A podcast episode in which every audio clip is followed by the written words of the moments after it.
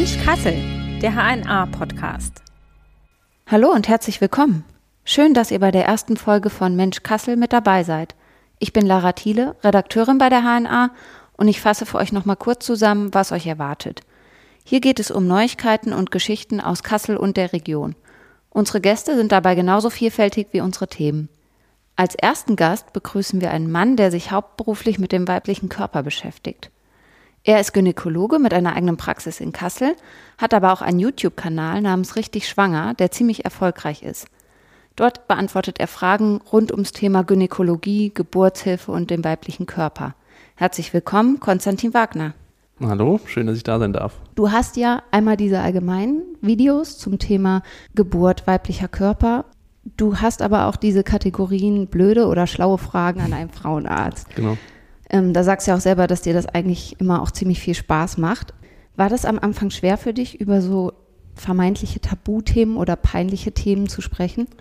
Im Prinzip war das äh, der Kern, warum ich das Ganze mache, weil ich genau solche Themen ansprechen möchte, die man sich halt so im Alltag vielleicht nicht traut zu stellen und gerade auch beim Gynäkologen oder bei der Gynäkologin nicht traut. Ähm, dafür war das eigentlich gemacht, dass man so schön das anonyme Internet nutzen kann, um solche Fragen auch zu klären. Und ja, das macht, glaube ich, beiden Seiten recht viel Spaß, auch mal so ja, ganz andere Fragen mal zu klären. Hast du den Eindruck, dass Frauen dann online, also wenn sie dir schreiben, sich mehr trauen zu fragen? Definitiv. Also das ist etwas, was ich hier in der Praxis auch immer merke, ähm, dass man explizit nachfragen muss als Ärztin oder Arzt, um vielleicht ein Thema besser zu beleuchten. Das kommt nicht von alleine. Und das merkt man im Internet schon, dass da diese die Offenheit viel größer ist als im ähm, Face-to-Face-Situation. Was ist so eine Dauerbrennerfrage, die immer wieder kommt? Beim Gynäkologen eigentlich, äh, wie man richtig auf diesem Stuhl sitzt oder wie man sich da richtig verhält, etc. Äh, das sind so, so Dauerbrenner. Es gibt aber auch ganz unabhängig jetzt, ob es Verhütung ist oder Geburten, immer so Themen. Ich meine, momentan stecken wir noch in der Pandemie drin. Das ist natürlich der, der Dauerbrenner schlechthin jetzt gerade. Was ich auch irgendwie wahrgenommen habe, richtig viele beschäftigt diese Frage, ob diese Untersuchung etwas Erotisches hat für den Arzt, für die Patientin. Ja. Also ich bin ja auch eine Frau, ich saß auch schon auf so einem Stuhl und ich frage mich immer, und? woher kommt das? Weil mit Erotik hat das, finde ich, also wirklich wenig zu tun. Exakt. Und das sind so, so Fragen, die dann sich getraut werden zu stellen, die man vielleicht so im Freundeskreis nicht hört. Und ich äh, stelle mir diese Frage auch. Also für uns ist das natürlich, ähm, man sagt immer so, ja, der, der Bäcker backt seine Brötchen und wir machen halt dies. Ähm, für uns ist das null, also wirklich null. Da spreche ich, glaube ich, für alle Kolleginnen und Kollegen erotisch, diese Situation. Und ich glaube, für die Frau bin ich jetzt als Mann natürlich überfragt, aber ich kann mir das nicht vorstellen, dass da auch nur ein Gedanke an Erotik oder Sexualität verschwendet wird. Ich weiß nicht, woher immer diese Frage kommt, äh, ob das irgendwie toll ist für die, für die Frau, eine gynäkologische Untersuchung über sich ergehen zu lassen. Ja, nee, also absolut nicht, genau. Und äh, das ist ja auch oft dieser Vergleich mit dem Zahnarzt dann, dass man irgendwie immer sagt, so, ja, beim Zahnarzt denke ich ja auch nicht irgendwie, ja. ob ich jetzt die Person wohl küssen wollen würde oder sowas. Exakt, ja, ja hast du ja, glaube ich, auch in einem Video mal angesprochen, dass immer, wenn es um Gynäkologie geht, kommt der Zahnarztvergleich. Das ist äh, ein Running Gag. Also täglich höre ich das quasi, ähm, weil man dann natürlich auch so seine Sprüche macht und sagt, ja, jetzt äh, drückt es ein bisschen, tut mir leid und so weiter. Man versucht das vorsichtig zu machen und dann sagen die meisten, ja, der Zahnarzt ist schlimmer. Und da äh, gibt es diese zwei Gruppierungen, die eben den Zahnarzt ein bisschen schlimmer finden oder den Gynäkologen. Und ja, dieser Vergleich, der ist halt so. Schon immer so gewesen. Gibt es auch ein Thema auf deinem Kanal, wo du sagen würdest, das würde ich niemals behandeln? Das wäre für mich ein No-Go? Ähm, sehr gute Frage. Ich würde sagen, nö. Also ich habe selbst ähm, relativ kritische Fragen, zum Beispiel auch zum Schwangerschaftsabbruch, äh, da schon behandelt, ähm, Fehlgeburten, ähm, auch Gewalt unter Geburt zum Beispiel. Das sind alles so sehr große Tabuthemen, die ich aber gerade deswegen auch ganz gerne bespreche, damit man da eben in diesem geschützten Rahmen sich informieren kann zum Beispiel. Gerade das Thema Schwangerschaftsabbrüche ist ja schwierig. Da gibt es ja auch Urteile zu, dass bestimmte Gynäkologinnen oder Gynäkologen drüber also informiert haben, dass sie Schwangerschaftsabbrüche durchführen. Dann hat dieser Paragraph 218a gegriffen. Sie wurden verurteilt. Wie bist du damit dann umgegangen? Indem ich mich da einfach rechtlich äh, informiert habe, was ich darf, was ich nicht darf. Und ich darf sehr wohl darüber informieren, was es damit auf sich hat, was für Möglichkeiten es gibt, ohne zu erwähnen, ob ich das durchführe. Mittlerweile ist die Rechtsprechung ja so, dass man schon äh, sagen darf, dass man etwas durchführt, aber nicht auf welche Art und Weise. Es gibt ja medikamentösen Abbruch oder den operativen zum Beispiel. Wenn ich das sagen würde in der Öffentlichkeit, äh, dann würde ich da Probleme kriegen. Aber in diesem Video zum Beispiel erzähle ich nur und informiere nur darüber, ähm, wie die Rechtslage ist, was es dafür braucht und was für Möglichkeiten es für die Frauen gibt. Ich weiß nicht, ob du es beantworten kannst, aber findest du es sinnvoll, dass diese Schwangerschaftsabbrüche im Strafgesetzbuch geregelt sind? das ist, glaube ich, eine, ein Thema, wo man eine eigene Podcast-Folge für bräuchte. Ähm, ich finde es definitiv sinnvoll, dass Frauen mündig darüber entscheiden dürfen, ähm, was mit ihnen passiert und dass sie sich vor allen Dingen auch informieren dürfen, ohne dass irgendwelche Ärztinnen und Ärzte da ähm, rechts äh, bekommen. Und das ist genau der Grund, warum ich dieses Thema auch aufgenommen habe, ähm, auf so einer öffentlichen Plattform wie YouTube zum Beispiel.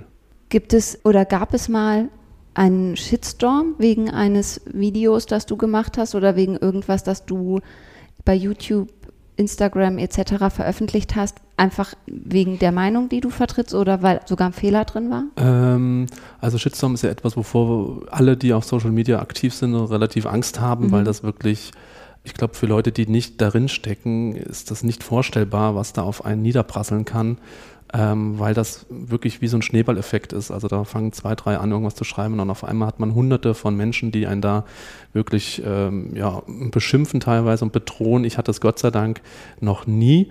Ähm, und gehe damit aber auch relativ distanziert um. Es gibt immer mal wieder welche, die vielleicht etwas nicht verstehen oder nicht gut finden, aber ich würde fast sagen, 99 Prozent von denen, die mir da folgen, finden das gut, was ich mache. Und so einen richtigen Shitstorm habe ich noch nie abbekommen, Gott sei Dank. Also gab es auch noch keine gravierenden Fehler in einem Video mal? Gravierend nicht. Nee, es gab kleinere Fehler, auf die ich hingewiesen wurde. Das ändert man dann und dann ist es aber völlig okay. Man ist ja ähm, auch nur Mensch und wenn man da irgendwo einen Schreibfehler hat oder, sagen wir mal, politisch oder gendertechnisch sich falsch ausgedrückt hat heutzutage, dann gibt es da nette Hinweise und dann sage ich, gut, dann ändere ich das mal schnell um und dann war es das aber auch. Aber inhaltlich, medizinisch gab es jetzt noch nie die großen Fehler. Dafür sorge ich aber auch in der, in der Recherche vorher. Also du bereitest dich ziemlich intensiv dann auf Videos vor. Definitiv. Also das ist, glaube ich, die Grundlage, dass man sich öffentlich hinstellen kann und einfach sagen kann, ähm, dieses Thema bespreche ich jetzt und das muss medizinisch passen. Und wenn es das nicht tut, dann kann ich das eigentlich alles sein lassen, weil die Leute vertrauen einem ja mittlerweile auch ein Stück weit. Und wenn ich da irgendwie Nonsens erzähle oder Falschwahrheiten, dann ist das das gegenteilige Effekt, den ich eigentlich erzielen möchte. Was macht an den Videos am meisten Spaß? Der Dreh an, an sich, ja. Also das sich hinsetzen und dann das, was man recherchiert hat, einfach in die Kamera sprechen. Es entstehen manchmal lustige Momente, die ich dann auch gerne mal drin lasse. Und das macht einfach Spaß, wenn man dann merkt, aus so, weiß ich nicht, drei, vier Tagen ähm, Vorbereitung wird so ein 20-minütiges Video, was einfach alles impliziert, was man sagen wollte. Und wenn das dann auch noch gut ankommt und die Resonanz dann kommt, dann macht das schon Spaß. Deswegen mache ich das Ganze eigentlich auch noch. Hast du dabei Unterstützung oder baust du die Kamera selbst auf und drückst dann nur noch auf Play? Genau so ist es. Also ich habe äh, bis vor ganz kurzem alles alleine gemacht, also von der Produktion bis zur Nachbearbeitung. Mittlerweile unterstützt mich da eine Agentur, die von meiner Frau geleitet wird, mit so Grafiken zum Beispiel, was mir unglaublich viel hilft. Aber inhaltlich und auch vom filmerischen her ist das Eigenregie. Dein Kanal heißt ja richtig schwanger klingt erstmal gut. Gibt es denn auch falsch schwanger? Genau, das ist die, die, größte Frage, die da immer auftritt. Tatsächlich stammt dieser Name von einer Patientin selbst, die ähm, ganz lange in der Kinderwunschbehandlung ähm, war und es hat irgendwann nach drei Jahren wirklich funktioniert und sie saß dann vor mir und fragte mich dann ganz perplex, ob jetzt, ob bin ich denn jetzt richtig schwanger? Und da habe ich auch gefragt, äh, falsch schwanger gibt es jetzt ja nicht. Und sie sagt, naja gut, wenn ich jetzt rauche und Alkohol trinke, ist ja, ich meine es aber eher so, bin ich jetzt so, so richtig schwanger. Und dann fand ich diesen Ausdruck so lustig und so doppeldeutig, dass dass ich den als Name damals ähm, gewählt habe. Und ja, so ist er geblieben, auch wenn ich heute natürlich ein ganz anderes, äh, ganz anderes Spektrum anbiete als nur Schwangerschaft, Geburt, sondern geht es ja auch um die ganze Frauengesundheit. Deswegen ist der Name nicht mehr ganz so passend zu den Inhalten. Aber hat sich jetzt halt so etabliert. Ja, darunter bist du jetzt auch einfach bekannt. Genau. Also wurde quasi von einer Patientin genau. geprägt. Ja. Hast du Wie, also wahrscheinlich ist die größte Followerschaft weiblich. Hast du auch männliche Follower, die dich dann vielleicht auch mal kontaktieren mit Themenvorschlägen oder so? Ich habe jetzt lustigerweise mal eine Umfrage gemacht auf Instagram, einfach mal zu fragen, wie viele Männer sind denn hier und sind zwei Prozent. Also 98 Prozent sind weiblich und zwei Prozent äh, sind männlich und finde ich aber total sympathisch, dass da auch ähm, Männer gibt, die da einfach mal so ein bisschen reinhören wollen in die Materie. Ich würde mir natürlich wünschen, dass es noch mehr sind. Dann versteht man, glaube ich, auch die eigene Partnerin vielleicht ein Stück weit besser in mancher Problematik. Aber wir warten mal ab, was so passiert noch. Aber Fragen oder sowas gibt es jetzt ganz, wahrscheinlich eher von der weiblichen Seite. Ganz selten, ja, ganz, ganz selten. Genau, über das, ähm, wir hat, hatten ja gerade schon drüber äh, gesprochen, dass du diesen Kanal eigentlich gemacht hast, weil du Fragen beantworten wolltest, die sich manche vielleicht nicht trauen zu stellen. Wie war das denn am Anfang? Was war so deine Motivation zu sagen, ich mache das jetzt bei YouTube, einen eigenen Videokanal? Ähm, das war auch tatsächlich bei der Arbeit und damals war ich hier noch im, im Klinikum Kassel im Kreißsaal tätig. Und das waren nachts Situationen, wo wirklich drei, vier Patientinnen hintereinander kamen, Schwangere ähm, die irgendwas ergoogelt hatten, was nicht stimmte, also was, was nachweislich einfach falsch war. Und das hat mich dermaßen genervt in dieser Nacht, dass ich dann auch zu einer Patientin laut gesagt habe, es muss da irgendwo eine Quelle in diesem Internet geben, die verlässlich ist, wo man einfach versteht, worum es geht. Und dann war das so ein Bing-Moment, einfach, wo ich gesagt habe, warum machst du das nicht einfach, auch wenn ich überhaupt nicht kameraaffin oder sowas bin und war, ähm, habe ich am nächsten Tag diese Idee eigentlich schon umgesetzt und da ist das entstanden, eigentlich nur um Unsicherheiten zu klären, Fragen zu nehmen, so ein bisschen die Sorgen, die man in der Schwangerschaft auch so hat, zu nehmen. Und das war dann so ein selbstlaufender Prozess, der noch nicht zu Ende ist. Jetzt hast du ja eine ziemlich große Followerschaft auf verschiedenen Plattformen. Ist das manchmal erschreckend oder freut dich das eher? Ich finde es total faszinierend. Das ist ja ein totales Nischenthema. Also Gynäkologie und dann auch noch ein Mann. Ähm, mich freut das natürlich, wenn es mehr werden, weil das Fach einfach toll ist und weil mich das, das Geschlecht fasziniert. Aber ähm, überraschend tut mich das schon. Aber mittlerweile ist es schon so, hat man es halt so wahrgenommen und so hingenommen und ich finde es total schön. Also es ist nicht so, dass es mich nervt oder so. Du hast gerade gesagt, und dann auch noch ein Mann. Wie war das am Anfang? War das irgendwie schwierig oder gab es da auch so Rückmeldungen so dazu? Dass ich ein Mann bin und Gynäkologie, äh, Gynäkologe bin. Ja, oder also ist ja immer erstmal so, äh, ich, wieso, wieso ein Mann und wieso nicht eine Frau? Genau, also wir sind ja eine, eine aussterbende Spezies, tatsächlich die männlichen Gynäkologen. Ähm, das war vor ja, 35, 40 Jahren auch noch komplett andersrum. Nee, im Prinzip geht es, glaube ich, bei diesem Beruf vor allen Dingen auf so einer Vertrauensbasis und da ist es, glaube ich, fast egal, ob es eine Frau ist, die vor einem sitzt oder ein Mann. Wenn man merkt, man fühlt sich da gut aufgehoben, der kennt sich oder die kennt sich gut aus. Also dann, so ist es natürlich bei meinen Patienten hier, die suchen mich natürlich aktiv und bewusst aus, aber dann glaube ich, ist das Geschlecht vom ärztlichen Gegenüber fast egal. Es muss halt wirklich diese Vertrauensbasis da sein. Du hast ja auch in deinen Videos eigentlich für fast alles, was so an Fragen kommt, was es an Problemen irgendwie geben könnte, zeigst du immer Verständnis, hast auch, so nehme ich, habe ich das zumindest wahrgenommen, ein ziemlich großes Einfühlungsvermögen in Frauen, egal in welcher Phase jetzt sind, ob sie schwanger werden wollen, ob sie irgendwie gerade in den Wehen liegen und eigentlich die Welt gerade nicht mehr so richtig gut finden. Wie hat, wie hat sich das entwickelt? Hattest du das schon von Anfang an? Ja, ich habe ja, also ich kann es ja körperlich nie nachempfinden. Das ist ja für mich immer so ganz abstrakt. Ne? Das ist ja, als ob man äh, Vogel zuguckt, wie er fliegt und man möchte es auch gerne. Das heißt, ich habe immer so die Beobachtungsrolle, aber trotzdem dieses ganze theoretische Wissen darüber, was gerade abläuft. Und da ich das nicht nachempfinden kann am eigenen Körper, habe ich eigentlich so immer für jede Situation irgendwo Verständnis, weil ähm, es sie sucht sich ja nicht aus, wenn sie da liegt und ihre Wehen tun ihr weh, dann nehme ich das an, dass das so ist. Also war das vielleicht so äh, auch schon mein Wesen, dass ich da einfach jemand bin, der sehr empathisch agieren kann und trifft natürlich jetzt in der Gynäkologie nochmal mehr zu, weil ich es einfach selber nie empfinden kann. Wie ist es auf so einem Gynäkologenstuhl, wenn man untersucht wird? Keine Ahnung. Deswegen bin ich halt vorsichtig und äh, da verständnisvoll, wenn es irgendwo mal zwickt oder zwackt. Was war das erfolgreichste Video bisher? Das war, glaube ich, tatsächlich leider das Thema blöde Fragen an einen Gynäkologen. Also leider deswegen, weil es halt inhaltlich total äh, nicht meinem Anspruch entspricht. Das ist jetzt nicht der große medizinische Mehrwert, aber äh, das sind halt die Fragen, die sich alle stellen und das war, glaube ich, das meistgeklickte Video mit Abstand. Das ist das, was alle wissen wollen einfach. Ja, ja. ja. Ich habe dann auch aufgehört, ich hatte, glaube ich, nochmal eine Folge gedreht darüber, aber dann auch aufgehört, weil es dahin möchte ich halt nicht gehen. Das war mal so ein Jux und dann ist aber auch gut und jetzt möchte ich dann wieder meine evidenzbasierte Medizin da ähm, verständlich erklären. Kann man sich auch immer nochmal aufrufen. Genau, wenn man möchte. Du hast neben diesen Erklärvideos auch dieses Videoblog-Format mit deiner Familie. Also da ist deine Frau zu sehen, da ist dein Kind zu sehen. Wobei das Kind nicht ähm, vom Gesicht her, nur von mhm, hinten. Genau, ja. Aber also es ist mit dabei. Ja. Oder mal die Füßchen, mal die Hände. Genau. Und man sieht auch dein Zuhause, wo du lebst oder wo ihr lebt. Ja. Wieso hast du dich dazu entschieden, das Private mit da reinzuholen? Das war zu meiner Anfangszeit, das mache ich ja schon ganz lange nicht mehr und das war irgendwie auch so Hobby und Spaß und ich fand das schön, dass man irgendwie so eine Art Videotagebuch führt, auch für sich selbst oder auch für die Kinder dann irgendwie mal, dass da ähm, nochmal reingeschaut wird, wie waren das damals bei Mama und Papa. Ich habe aber auch gemerkt selber, dass das mir ähm, erstens wahnsinnig viel Arbeit macht und zweitens auch dann irgendwie zu privat wird. Ich habe die Videos drin gelassen ähm, aus den Gründen, die ich gerade genannt habe, aber ich werde es jetzt nicht weiterführen. Also das war mal so ein Experiment, ein Hobby, was mir Spaß macht. Das Film macht mir auch Spaß. Und dann gemerkt, oh nee, das ist doch nicht das, wo ich mal hin möchte. Und war das am Anfang schwierig? Musstest du deine Frau überreden oder hat die direkt mitgemacht? Äh, das ist das Gute an meiner Frau, die macht eigentlich immer ziemlich alles mit, was ich so schlage. Das ist äh, wirklich eine ganz tolle Eigenschaft, dass die erstmal sagt, ja, nö, probieren wir mal und ähm, unterstützt mich da aber auch jetzt in allem. Und wenn ich sage, ich möchte es nicht mehr machen, dann findet die das auch in Ordnung.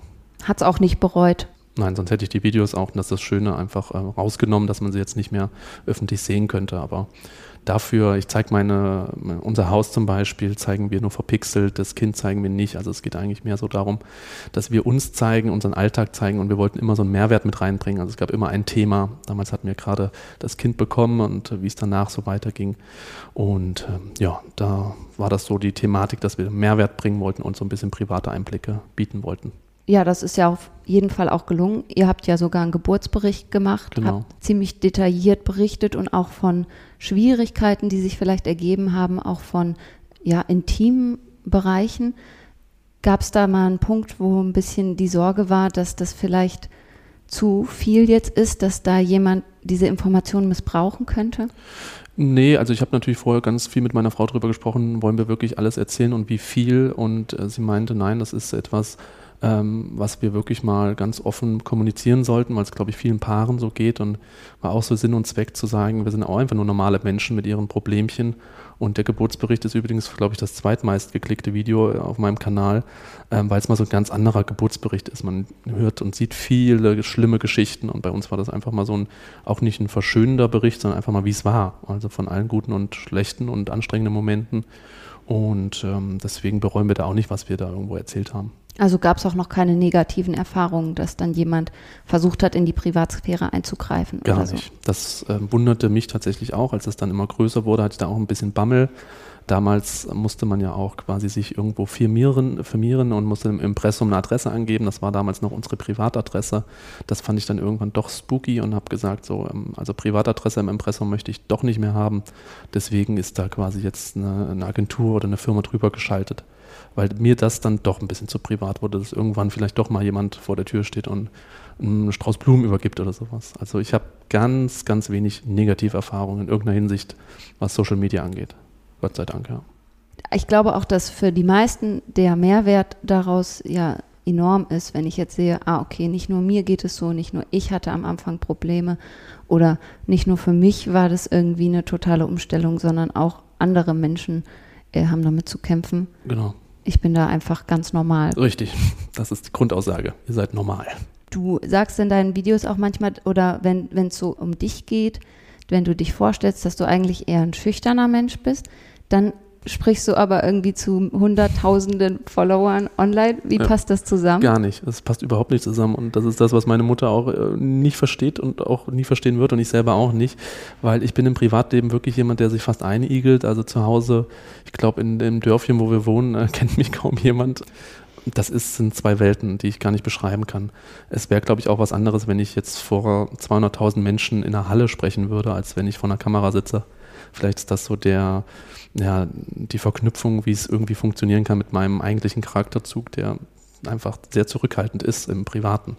Verstehe ich bis heute auch nicht. Ist aber, aber, so. Wirst du manchmal erkannt, so auf der Straße hier in Kassel oder sowas? Ja, ja, Gott sei Dank. Und die, die mich gut kennen, lassen mich dann auch in Ruhe. Aber ich kriege es natürlich schon mit, dass da irgendwelche Blicke sind oder getuschelt wird. Aber das ist ja auch total cool und nett und lieb, dass dann vielleicht auch mal die eine oder andere sagt, hey, ich kenne dich aus dem Internet, du machst tolle Arbeit.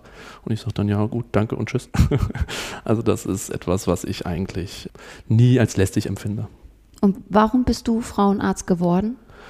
Das ist eine super Frage, die ich, glaube ich, ist die meistgestellte Frage an mich. Ich habe da, glaube ich, drei oder vier Seiten in, in meinem Buch äh, verfasst, warum das so ist.